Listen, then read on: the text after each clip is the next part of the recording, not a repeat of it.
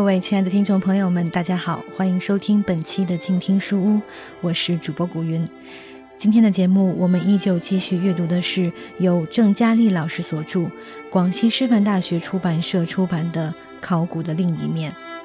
今天要一起来分享到的文章，来自本书的第一集《观物》，韩平。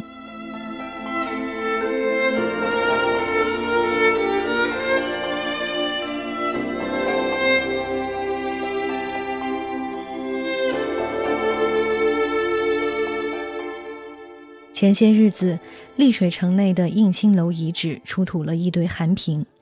这种小瓶、古尖、修复、平底的陶瓶是宋代的酒瓶。这种瓶子存世极多，大概是今日江南地区最多见的南宋陶器。江南人称之为韩瓶，据说是南宋抗金名将韩世忠的被围军行军时的水瓶，故名。晋人邓之成《古董所记》设有韩瓶专条记之。韩瓶不算精工，简直粗糙，即便与韩世忠攀上关系，终究难充雅玩，不入藏家法眼。传说韩瓶颇适于插花，只要不洗去瓶内残留的污泥，插花可活。假如此说当真，倒也不失为废物利用的意图。宋代无烈性的蒸馏酒，流行的谷物酒，只相当于今日江南乡下佳酿的米酒，在品质上较为接近绍兴黄酒。大碗喝酒的水浒英雄，请你不必太过担心，他们不喝高度酒，而且本来都是海量的好汉。绍兴的酒泵就是粗胎制的陶器坛子，以黄泥封口，黄酒适合装在这种坛子里。同理，韩瓶看似粗糙，也适合盛装宋代的米酒。一瓶米酒如何封口？我猜想，应是用一片粽子叶扎住瓶口，然后糊点泥巴即可。只是苦无证据。河南新乡倒是出土过一批金代的酒封泥，其上戳印各种官押文字，足证酒瓶以泥巴糊口，古已有之。在宋代，酒是官府专卖的商品，这种制度被称为“进阙”或“阙酒”，作为朝廷重要的财源收入。酒的酿造、销售由官府控制，严禁私酿私售。当然，天高皇帝远的地方，老百姓偶尔做些偷偷摸摸的事，荣获有之，但总之是零星而不成规模的。各级官府从京师到州府军，再到县镇，设有无数专卖酒水的机构，被称为酒务。州府的称都酒务，县镇的称酒务。酒以瓶为单位出售，韩瓶是酒务酒坊中最常见的东西，跟今日的啤酒瓶一样，一点儿也不稀罕。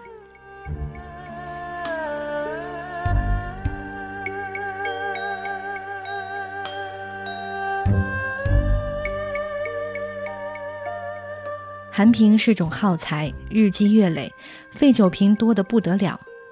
宁波月湖的宋代都酒物遗址出土的韩瓶成千上万，如今只挑选了其中极小的一部分，陈列在宁波市博物馆的二楼展厅。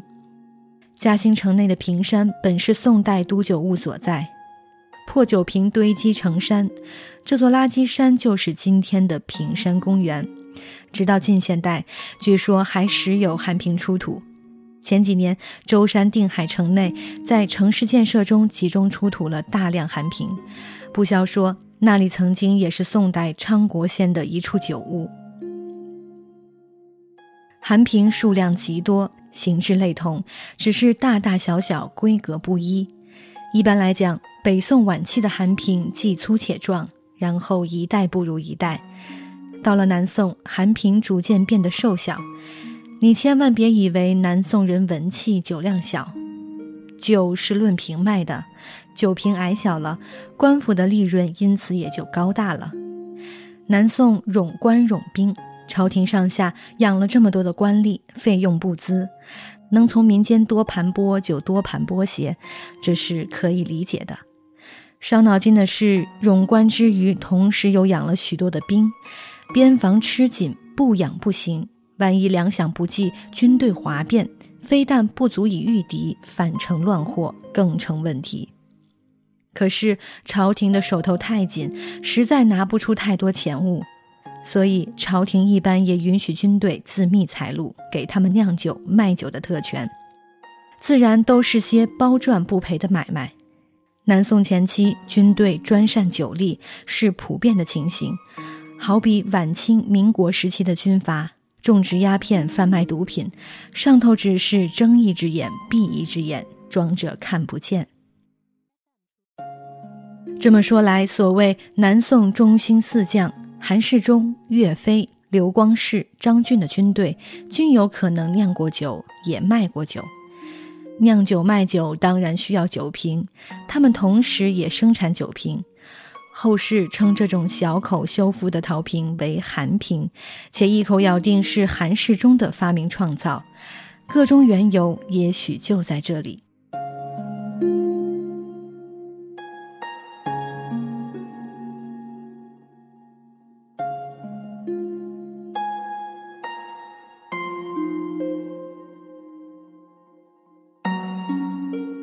以貌取人是人类固有的偏见，人们喜爱龙泉的玉壶春瓶，宜兴的紫砂壶，却很少有人关心韩瓶。但这不能说明韩瓶缺乏文化内涵。好比说，今年夏天我被太阳晒得漆黑，远看近看都是个农民，但等我开口说话，人家便晓得考古工作者原来还是专家学者的一种。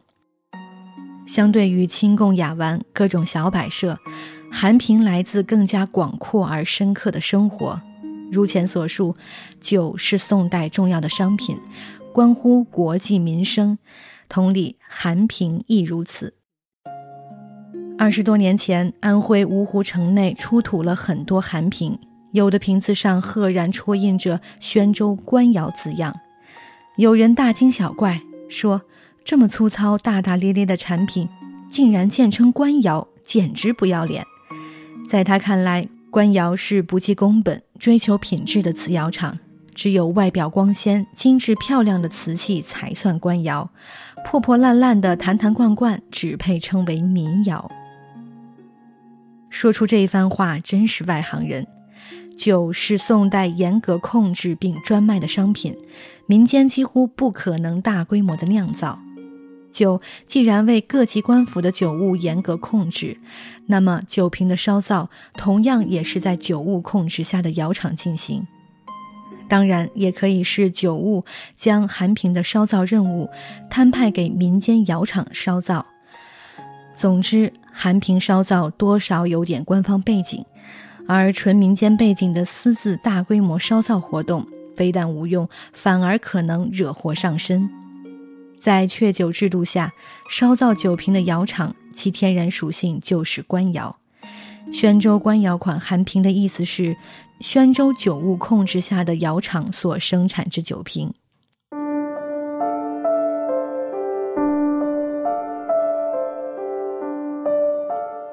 酒是国家财源命脉之所系，酒瓶生产必然由官府严格控制。相反，一般的日用陈设瓷器在经济生活中的比重跟韩瓶完全不能相比。在宋高宗和各级官员看来，那些貌似美观的瓷器只是无用之物，恨不得全部通过海上丝绸之路卖给外国人，以换取外汇。今天我们认为龙泉窑青瓷、景德镇青白瓷、德化窑白瓷都比韩瓶重要。只是现代人的价值观与宋高宗、宋孝宗皇帝无关。传世文献浩如烟海，但很少有记载瓷器生产的。即便南宋官窑、龙泉窑等一代名窑也不例外。这只能有一种解释，就是宋人认为这些东西无当大道，不值得浪费笔墨。相反，宋人文献中时常可见的官窑，十之七八不是砖瓦窑，就是专烧酒瓶的窑厂。越窑上林湖、龙泉大窑，现在是世界闻名的青瓷窑厂，均分布于远离都市的偏远山村。那里山清水秀，适合瓷器烧造，而韩平窑厂偏不这样。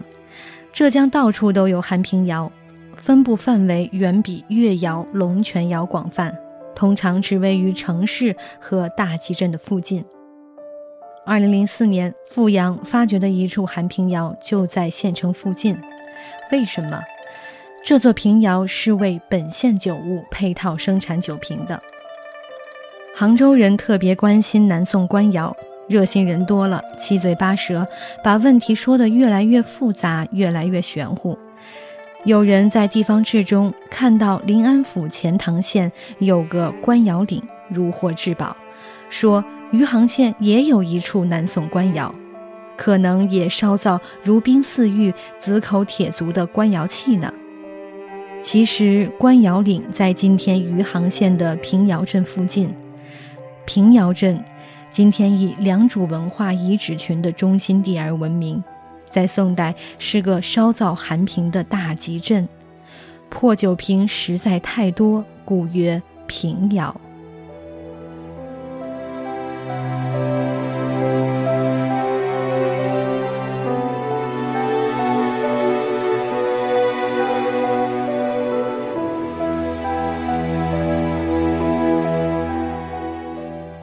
好了，那么今天的书就一起先读到这里。我们今天分享到的是由郑佳丽老师所著、广西师范大学出版社出版的《考古的另一面》第一集《观物中的寒平》这篇文章。如果你喜欢这些关于考古内容的有趣故事，欢迎去购买原著。我是静听有声工作室主播古云。如果你喜欢我的节目，可以在新浪微博当中关注 A N N 糖水的云儿，或者关注我的个人公共微信号静听书屋。让我们下期再见。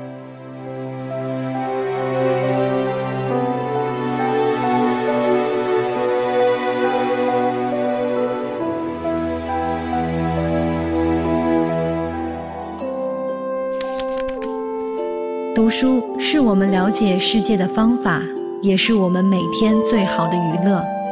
每读一本书，都是一次修行。静听书屋，陪你在每一段向往阅读的路上。